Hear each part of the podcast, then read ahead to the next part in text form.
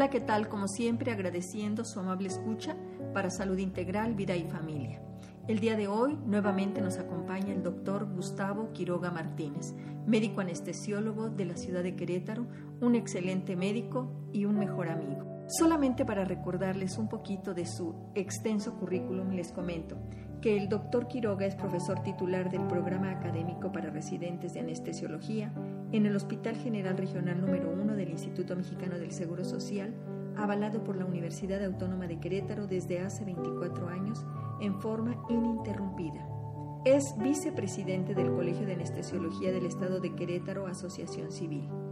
Tesorero del Consejo Nacional de Certificación en Anestesiología, Asociación Civil, avalado por la CONASEM. Doctor Quiroga, nuevamente muchísimas gracias por aceptar esta invitación para Salud Integral, Vida y Familia, que siempre usted tan generoso con nosotros y compartiendo sus conocimientos de muchos años de especialista. Gracias, doctora Quintanilla. Pues para mí es un honor y un placer dirigirme al público que nos escucha, porque el anestesiólogo siempre tiene esas aristas de reto. ¿A cuántas de las personas que vemos en la calle o incluso de nuestros pacientes ya han sido intervenidos quirúrgicamente? Yo creo que a muchos. Sin embargo, hay mucha ignorancia de qué es lo que sucede dentro de una sala de quirófano. A mí me gustaría, doctor, que nos platicara quiénes forman el equipo dentro de la sala quirúrgica. Mira, esto es muy importante porque muchas veces el paciente desconoce quién está a su alrededor. Dependiendo de la cirugía, sea compleja, sea sencilla, entre comillas, siempre hay un equipo quirúrgico y es importante decirlo. Está el cirujano, está el primer ayudante del cirujano, está el segundo ayudante del cirujano, está la enfermera quirúrgica, está el anestesiólogo, está el asistente del anestesiólogo, está la enfermera circulante y está el equipo de limpieza. ¿verdad? Estamos hablando de ocho o nueve integrantes para un solo ser humano que va a ser operado de X cirugía. De verdad que ese equipo, solo los que estamos en este medio sabemos quiénes lo conforman. Pero qué importante, doctor, que estemos hablando el día de hoy de esto y que el anestesiólogo generalmente no se le conoce la cara. Cuando llega, el paciente es el primero con el que tiene contacto, pero ya lo ve con el cubrebocas, ya nada más le conoce los ojos. En tiempos pasados había el internamiento del paciente en el que el médico iba y premedicaba y platicaba. Creo yo que ahora ya nos han rebasado los índices de saturación dentro de los hospitales y es lo que ha hecho que pues ya no se tenga este evento tan importante porque permitía al paciente entrar calmado, saber que había una persona responsable detrás del cirujano y que va estar al cargo del anestesiólogo. Platíqueme usted, ¿cuál es la labor del anestesiólogo? Sí, aquí tenemos que tocar eh, muchas situaciones. La primera es lo que mencionaba usted, que al anestesiólogo pues luego ya nada más se le conoce con los ojos porque tiene el cubrebocas. Hay muchas cosas atrás. Nuestra población, y perdón que vuelva a incidir porque ya lo he hecho otras veces, el paciente tiene que ser valorado por el cirujano, pero también por el anestesiólogo. Pero lo que sucede en nuestra población es que se quedan con el comentario que les hace el cirujano. Entonces aquí tenemos que exhortar a nuestra población en general que tienen que ser valorados por el anestesiólogo. ¿Por qué? Porque muchas veces, ¿cuál es la función de nosotros? Cuando el paciente llega a la sala de quirófano, yo le puedo decir que el paciente que ha anestesiado, que tenga cirugías más veces, ha sido intervenido 14 veces. Y obviamente que tengo muchos, muchos pacientes que han sido operados por primera vez. Entonces, ver su cara, cómo ven un quirófano por primera vez, que está rodeado de todos los equipos electromédicos, que está rodeado de una tecnología que pues, no conocían hasta ese momento, abatir el estrés del paciente, yo creo que esa es una piedra angular de uno como anestesiólogo. Para mí, lo más importante cuando yo veo un monitor que tiene 90 latidos por minuto, le digo al paciente y lo agarro de su mano, le doy doy la vuelta para que me vea, me quito el cubrebocas y le digo, no voy a empezar el procedimiento hasta que usted esté tranquilo y yo también. Usted va a ser tratado con sumo cariño y yo lo voy a cuidar hasta que esté en la sala de recuperación. Entonces, el paciente en ese momento, el saberse fraterno, porque literalmente va desnudo con una bata, amén de la incisión que le vaya a hacer el cirujano. No lleva un reloj, no lleva un anillo, no lleva ninguna referencia, pierde el contacto con el mundo externo. Entonces ahí es donde, ¿cuál es la importancia del anestesiólogo ahí? No es de que tenga uno libros consumidos, de que sea uno un especialista consumado. Tiene uno que jamás perder la calidad humana, porque yo como les digo a mis alumnos, haz con el paciente lo que te gustaría que hicieran contigo. Entonces muchas veces yo le agarro la mano al paciente y la frecuencia cardíaca de 90 disminuye a 68. Entonces digo, ahora sí estamos en el mismo canal. Perfecto. Yo creo que ese aspecto, doctor, ese aspecto humano, no debemos perderlo dentro de la medicina. Mucho se ha hablado de la deshumanización del médico. Yo quisiera abogar por, por, esa, por esos médicos porque yo soy uno de ellos. No todos somos así. Como en todas las profesiones hay gente muy humana y hay gente que, que pone barreras. Sin embargo, qué importante, doctor, que usted se lo transmita a sus alumnos, porque ese trato humano es el que da la confianza, el que va a soltarse, porque a final de cuenta, cuando usted empieza a, la inducción de la anestesia, el paciente va abandonándose, pero con esa confianza. ¿Qué pasa con el anestesiólogo en cuanto a sus estudiantes? ¿Qué formación deben tener para llegar a ser anestesiólogos? Gracias, doctora Quintanilla. Estamos en el año 2014 y todavía hay gente que nos pregunta si nosotros somos médicos. Eso no me lacera, ¿verdad? porque finalmente cada quien sabe el peso específico que tiene. Los estudios que tenemos que tener, por nosotros hacemos eh, los estudios elementales que hace cualquier estudiante desde la primaria, secundaria, preparatoria, haces tu carrera de medicina, haces un internado de pregrado y al menos de la universidad de donde yo vengo, no te podías titular hasta que habías acabado el internado y el servicio social y haces una tesis recepcional para titularte en mis tiempos era como médico cirujano y partero. Presentas un examen para hacer la especialidad de anestesiología.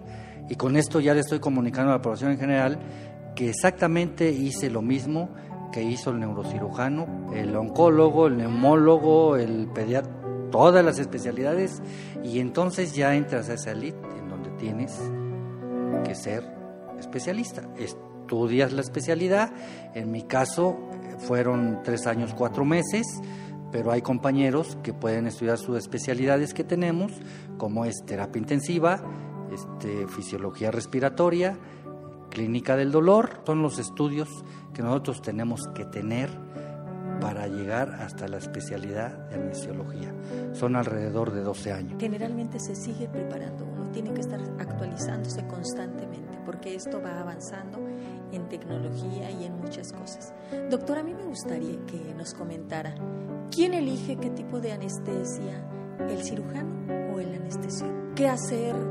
¿Cuándo un tipo de anestesia? ¿Cuántos tipos de anestesia? Sé que son muchos, es una pregunta un poco ambiciosa, sin embargo usted es el experto doctor y brevemente que nos comente, ¿quién elige esto? Mire, nosotros cuando desafortunadamente, y a lo mejor aquí voy a pisar varios callos, nosotros nos volvemos dependientes del cirujano hablando del ejercicio privado en cuanto a los honorarios. ¿Por qué no se ha definido quién hace el procedimiento? Lo que pasa es que hay algunos procedimientos que el cirujano los puede hacer con anestesia local. Pero ahora con el advenimiento de las normas oficiales, que yo no lo concibo más que es una manera de atar los cabos para que la relación médico-paciente no se pierda, ¿verdad? Porque ahora la norma oficial mexicana nos pide, tanto para el ejercicio de la especialidad como para el expediente clínico, este, ya nos exige muchas cosas que tenemos que hacer sin qua Ya no hay de que no las puedes hacer o no, ya las tienes que hacer. Entonces, volviendo a su pregunta, pues hay varias técnicas. Entonces la local la puede hacer el cirujano y por eso muchas veces cree la población que el cirujano puede ser también anestesiólogo. Pero ya cuando entramos a otras técnicas anestésicas, como son la anestesia general endovenosa, la anestesia general hilanatoria, la anestesia general balanceada, ahí es donde ya entra el anestesiólogo y ahí es donde ya el cirujano, por ética, por respeto, no tiene que invadir ese campo.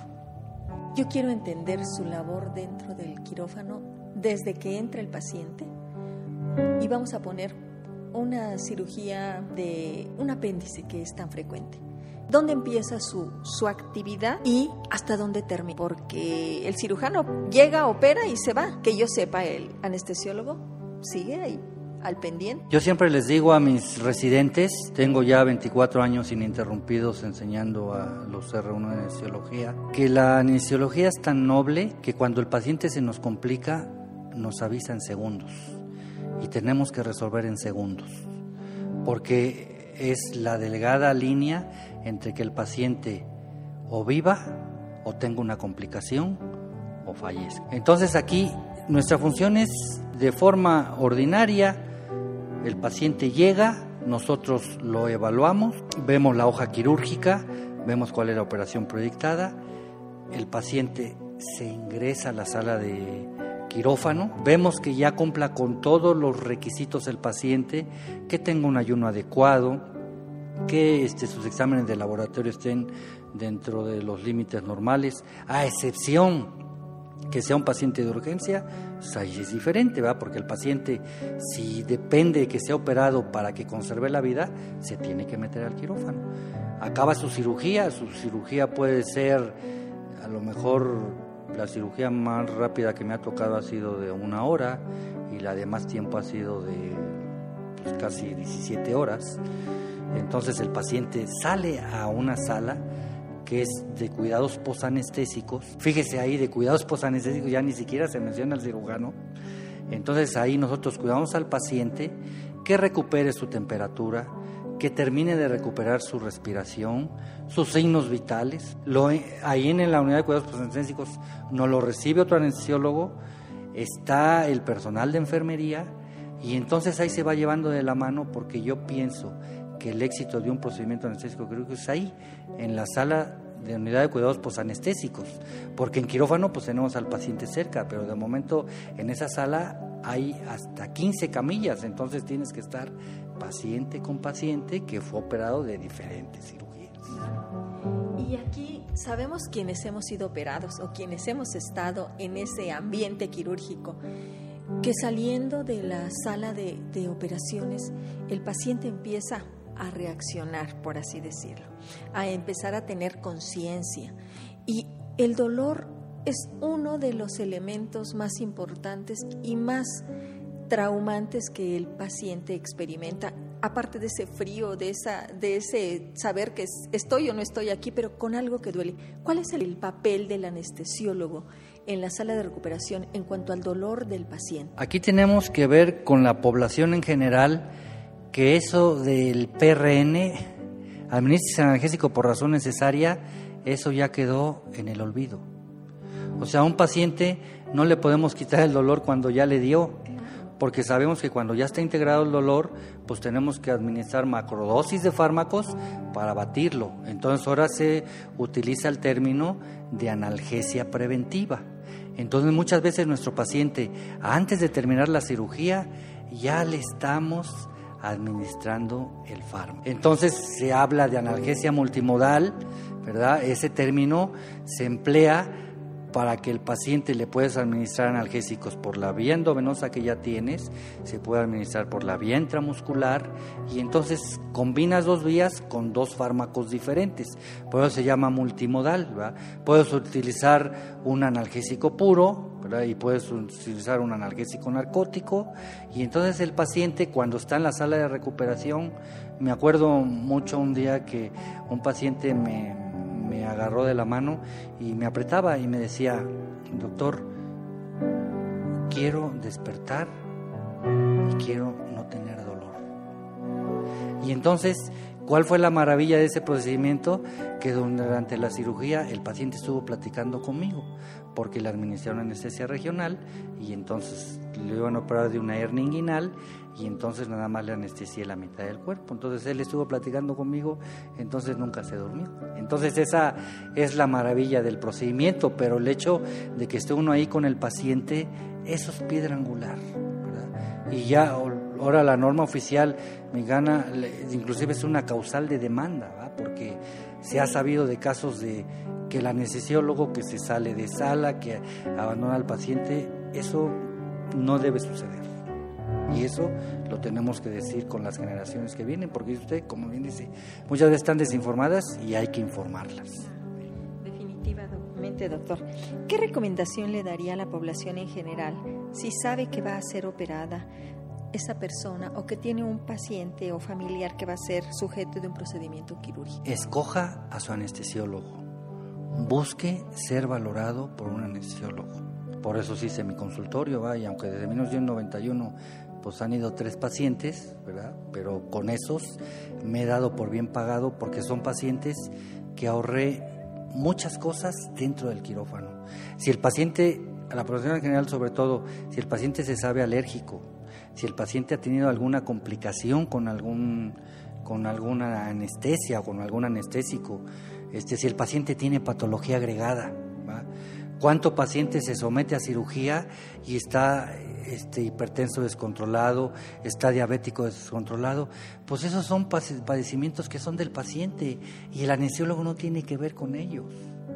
Ayer me sucedió una situación que yo creo que yo tengo que compartirla con mi madre, porque ella me enseñó todo lo que yo tengo ahora más de medio siglo de edad.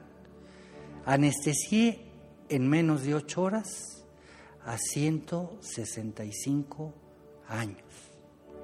Lo voy a explicar. Tuve dos pacientes, una de 81 años y una de 84 años, para operarse por cirugía laparoscópica. Entonces, si sumamos 81 y 84, son 165 años. Entonces yo le doy gracias a Dios que me permitió estar en esos procedimientos. Y son pacientes, por ejemplo, una paciente ya no oía bien, otra paciente ya casi tenía adoncia total, otra paciente pues apenas se podía estar en decúbito dorsal, o sea, estar acostadita en, la mesa quirúrgica. En, en, el segundo procedimiento yo veía los ojos de, se parecían a la señora, yo creo pensar que eran como nueve hijos que estaban ahí. Entonces tú pasas en medio de ellos y te están viendo como, como si ya quisieran que su mamá estuviera operada, o como si quisieran que no les fuera que no les fuera a pasar nada. Es muy importante tener la cultura de ser valorado por un anestesiólogo. Y mire que así como usted, yo he sido anestesiado seis veces, así que yo también ya me la sé como paciente. Entonces, yo creo que se ha logrado amalgamar ese ejercicio, porque muchas veces puede ser de dientes para afuera, ¿no? Se lo comenta porque lo leyó en los libros y adquirió habilidad técnica, ¿no? Yo también he sido paciente y he tenido a mis familiares también como pacientes. Entonces, todo ese despliegue de, de cariño creo que lo merecemos antes, mucho antes, de saber el procedimiento anestésico que se va a dar. Pues sí, doctor, realmente esto que nos comenta es, es bien importante. Eso habla de la calidad humana, doctor, que usted tiene y de ver a sus pacientes como una oportunidad de servicio y el agradecer a nuestros padres, pues primero la vida, pero después todo aquello que, que, nos impregnaron a través de convivencia con ellos y la oportunidad que nos dieron de haber estudiado. Hay una frase que es muy cierta. Dice, quien no vive para servir, no sirve para vivir. Y más en esta profesión de nosotros en la que es de servicio, doctor. Y debemos estar agradecidos por esto. Dicen, elige una actividad que disfrutes para tu trabajo y no vas a trabajar un solo día de tu vida. Yo le veo enamorado de su profesión. Siempre que me habla de, de anestesiólogo, creo que volvería a hacer la especialidad de anestesiología a pesar de haber tenido tan pocos pacientes o de tener tan pocos pacientes en su consultorio. Eh, yo creo que es esa convicción. Y por supuesto que, que, el desempeño que ha tenido y que yo he visto tanto a nivel institucional, que ha sido desde anestesiólogo de salas, jefe de anestesiología, y con esa calidad humana, doctor, cualquiera entra con los ojos cerrados y con la confianza. Doctor Quiroga, me gustaría que nos dijera dónde lo pueden localizar nuestros escuchas. Aquí en Querétaro, por supuesto. Consultorio se encuentra en Avenida Colinas del Cimatario, 401 tercer piso, Colonia Colinas del Cimatario. El teléfono es el 688-1293. Y en referencia a lo que usted decía, doctora Quintanilla, alguien me preguntaba en meses pasados que si volvieran a hacer, ¿qué me gustaría hacer? Y yo les dije, definitivamente volvería a ser anestesiólogo. Yo no dudo de esa respuesta, doctor, pues como siempre un placer y un agradecimiento infinito por aceptar esta invitación para Salud Integral, Vida y Familia. Y bueno, sabemos que si Dios nos presta vida no va a ser la última. Es por ahorita la más reciente que van a escuchar. Muchísimas gracias, doctor, como siempre. Gracias, doctora Quintanilla. Le agradezco sus palabras y la diferencia de, pues habiendo tantos especialistas, aquí en Querétaro somos como ya casi 200 anestesiólogos y me escogió a mí, pues me siento halagado. Bien amigos, por hoy es todo. Mi nombre es Irma Quintanilla González, especialista en medicina familiar y terapeuta familiar. Gracias por la oportunidad que nos dan a través de este programa para que ustedes conozcan a los profesionales que ejercen en nuestra ciudad y además de una calidad humana insuperable. Muchísimas gracias.